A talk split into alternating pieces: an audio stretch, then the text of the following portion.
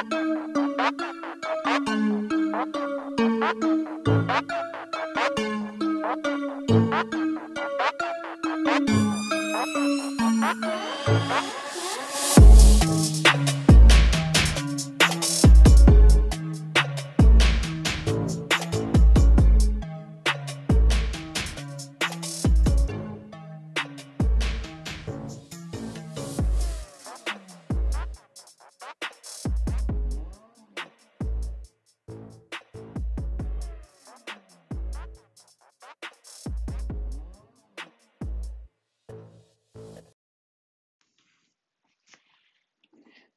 Muy buenas tardes.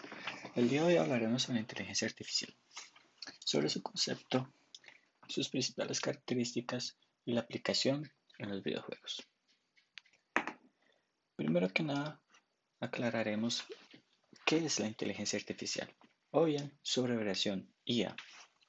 En términos sencillos podemos dar a entender que la inteligencia artificial se refiere a los sistemas o máquinas que logran imitar la inteligencia humana para poder realizar tareas en específico y que por medio del Machine Learning estas son capaces de recopilar información para mejorar en sus funciones. Adaptando un poco más el concepto en los videojuegos, se puede decir que son un conjunto de características y técnicas en donde se crean los personajes del juego, su, su comportamiento, los mapas, la dificultad e inclusive poder diseñar un juego desde cero. Esto último es muy interesante e importante, ya que el poder diseñar un juego desde cero por medio de la inteligencia artificial es bastante eficiente y bastante bueno. Esto nos ahorraría bastante recursos, tanto monetariamente como de personal y de tiempo. Ya hay bastantes avances sobre esta parte. Se han logrado crear videojuegos por medio de esta herramienta desde cero.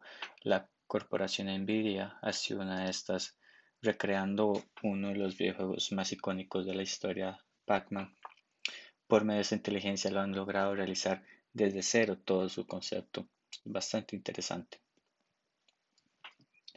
Cuando hablamos de IA en los videojuegos, solemos referirnos al conjunto de algoritmos y sistemas que gobiernan a los enemigos controlados por la máquina.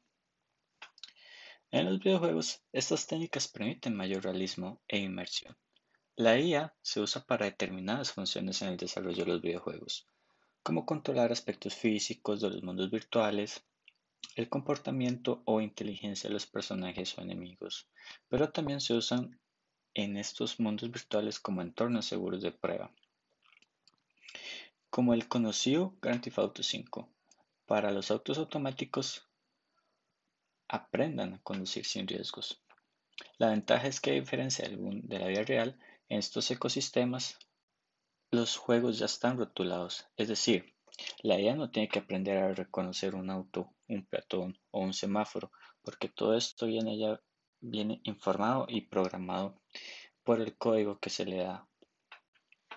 Avanza la IA y los videojuegos se vuelven más justificados aspirando a crear sistemas que puedan aprender de los jugadores y reaccionar en el tiempo real debido a su toma de decisiones. Lo que permitiría crear historias únicas para cada personaje, pero por más inteligente que parezca, por ahora la IA no puede resolver cualquier problema, sino aquellos ligados a los datos en que se fue enfrentada o entrenada en este caso.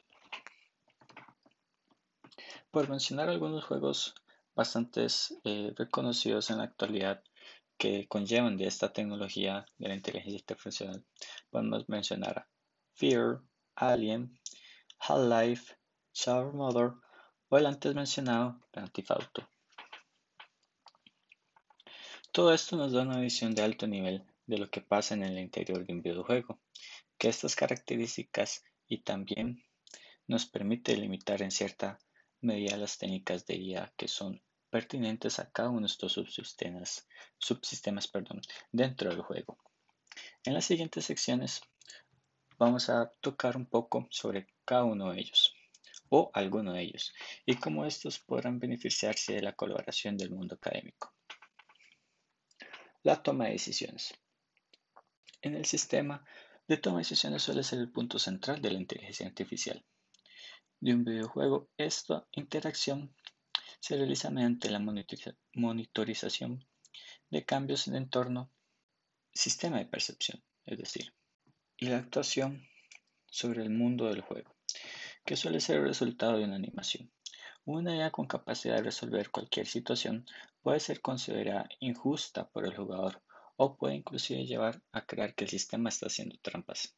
Es decir, utilizando información que no esté disponible para el jugador, la IA en un videojuego puede tratar de ofrecer una experiencia al jugador. Es imprescindible recalcar este punto. En los videojuegos el objetivo no es crear un sistema perfecto, sino un sistema creíble y que ofrezca buenas sensaciones al jugador. Una IA imbatible solo producirá frustración en el jugador y no aportará nada en la experiencia del juego de que se está intentando conseguir. La percepción. El sistema de percepción se encarga de hacer llegar a la lógica de toma de decisiones el estado del mundo que rodea a la gente. Esto lo consigue mediante el uso de sensores artificiales como sistemas de visión o audición, sistemas de eventos y memoria, minería de datos.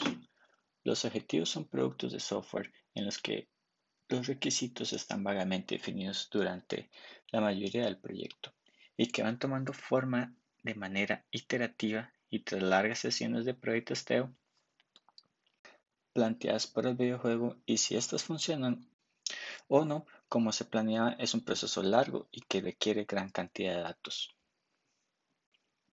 Para ir finalizando, podemos decir que ahora la inteligencia artificial y los videojuegos, sí, son tecnologías que van muy ligadas de la mano, pero la inteligencia artificial ahora, hoy en día, no está aplicada solamente en los videojuegos, ya podemos verla en otras ramas, como es la medicina, la agricultura, análisis de clima, entre otras profesiones, que ayudan mucho también en todo esto. Se puede ir analizando los cambios de climas, enfermedades, se puede analizar de una mejor manera, su cura y demás. Todo esto, este avance, esta tecnología, es gracias a los videojuegos. Digo que cada una de estas tecnologías va avanzando con más fuerza gracias a que hay mayor cantidad de usuarios jugando los videojuegos y pidiendo más tecnologías nuevas con mayor robustidad y todo esto ocasiona que la inteligencia artificial tenga un cambio bastante drástico. La inteligencia artificial utilizada en la industria, en cierto modo de aquella utilizada en otros campos de la ciencia, ya que nuestra meta final no es la resolución de problemas o la generación de una inteligencia artificial real, sino una, sino una inteligencia aparente, es decir, una inteligencia que engañe al jugador y que haga sentirse durante unas horas parte de una experiencia diferente en un mundo virtual. Hasta aquí hemos llegado el día de hoy. Muchas gracias por tomarse tiempo para escucharnos.